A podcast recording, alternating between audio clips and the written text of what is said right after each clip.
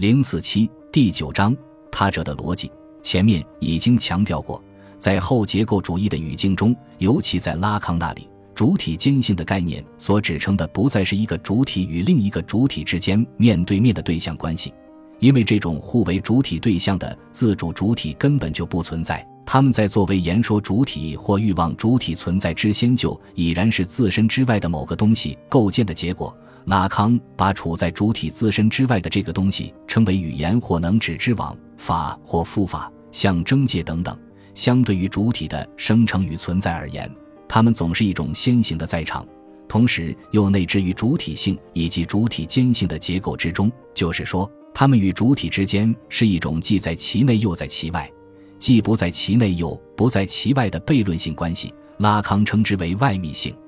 这一关系显示了它们相对于主体的一种共性，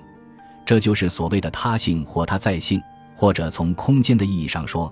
他们总是占据着一个异于主体及主体间关系的他者之位。因此，拉康时常又把主体之外的这些构成性因素或原因径直称为大他者，并用大写的首字母作为它的代数符号。他者问题在拉康的主体性及主体间性理论中具有毋庸置疑的核心地位。我们甚至可以说，拉康的主体性及主体间性理论就是一种他者理论。其所谓的主体性或主体间性，其实就是主体的他性或主体与他者的间性。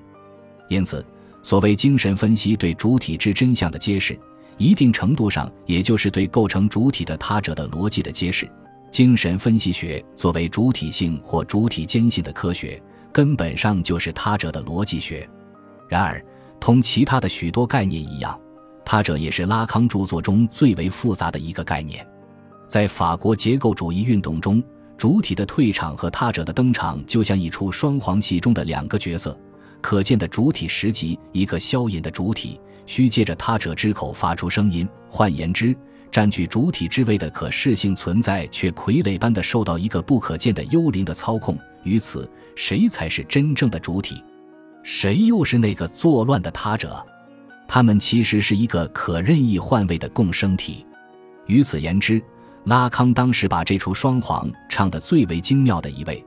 因为唯有他真正设置了一个主体他者的共生体场景，